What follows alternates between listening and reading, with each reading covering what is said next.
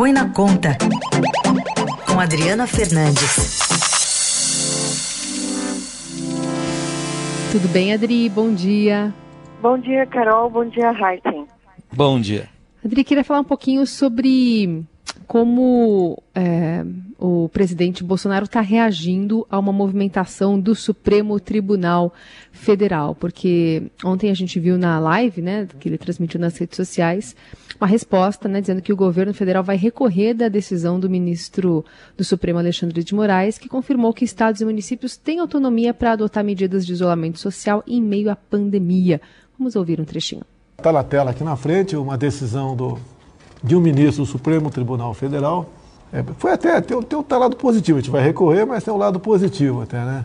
Dizendo claramente que quem é o responsável né, por ações como imposição de distanciamento e isolamento social, quarentena, suspensão de atividades, você que está sem trabalhar, né?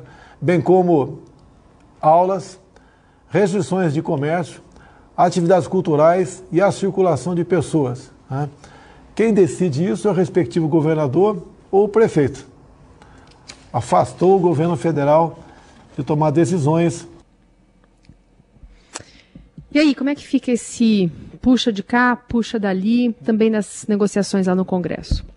É um cenário muito ruim, é, Carol. O presidente orientou que as pessoas reclamassem com governadores e prefeitos é, esse acirramento com os prefeitos, com os governadores, principalmente com os governadores, aí ele faz uns ataques mais frontais a João Dória de São Paulo, Wilson Witzel do Rio de Janeiro, adversários políticos do presidente. É muito ruim nesse momento em que a gente começa a ver um afrouxamento também é, do isolamento, as pessoas, mais pessoas nas ruas e justamente no justamente na hora que o governo conseguiu começar a distribuir é, o auxílio emergencial.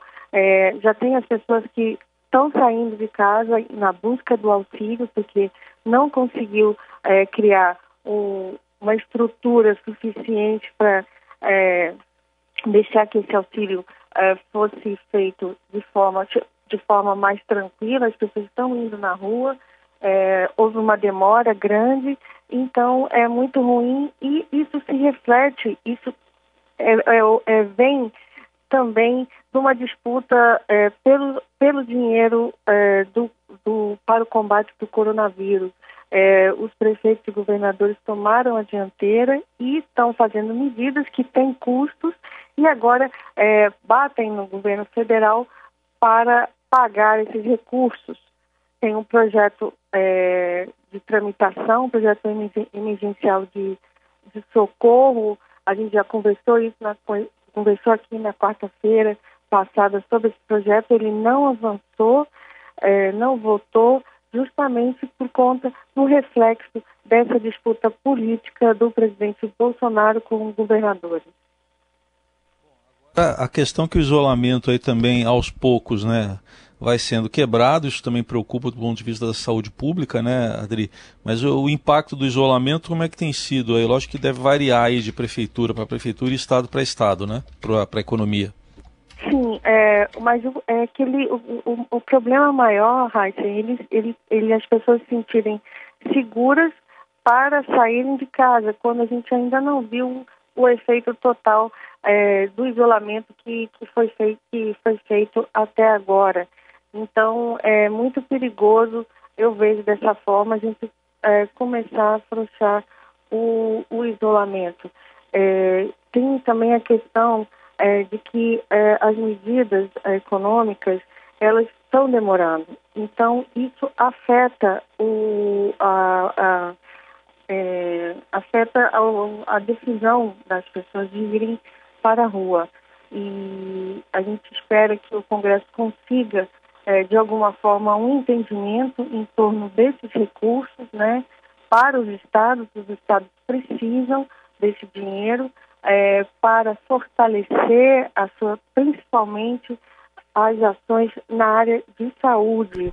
É, o, o, Congresso pede aí 40, 41 bilhões é, com relação à perda de arrecadação do ICMS e do ISS para serem despejados diretamente é, nos, nos, estados e, e nos, nas, nas, prefeituras.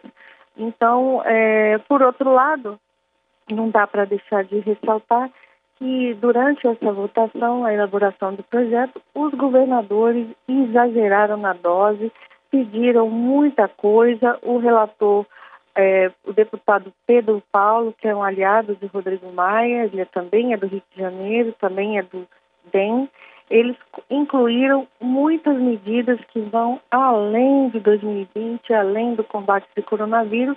É como se eles estivessem é, buscando resolver todos os problemas dos estados que estavam e continuam com grave crise financeira de uma vez só na esteira da crise. Então, os dois lados é, são é muito difícil uma conciliação nesse momento. Vamos esperar aí segunda-feira para ver se esse projeto é, é, vai à votação na Câmara dos Deputados. Ainda tem uma votação no Senado onde é, o processo é mais demorado. Aquela PEC do orçamento de guerra que foi aprovada rapidinho na Câmara dos Deputados, no Senado também ficou para a próxima semana e os senadores já avisaram que vão mudar bastante a proposta. Bastante, vão mudar a proposta, né? Vamos ver ainda que não saiu o, re, o relatório é, e aí mudando tem que voltar novamente para a Câmara dos Deputados para uma nova votação.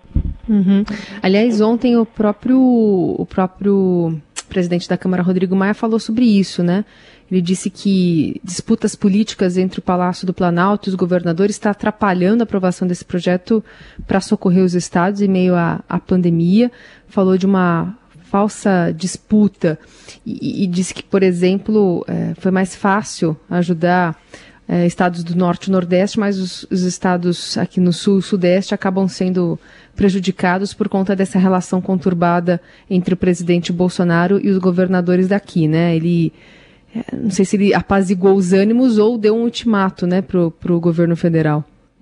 É, ele, ele, ele, ele deu essa declaração, mas ele também, junto dessa declaração, ele deu, fez um aceno aí para um acordo. É, a proposta que foi muito criticada pela equipe econômica, ela permite uma ampliação muito grande de dívidas do, dos estados poderem contrair dívidas, poderem ir no mercado e é, tomarem empréstimo. É, algo em torno de 10% de toda a dívida que eles têm, eles vão poder aumentar.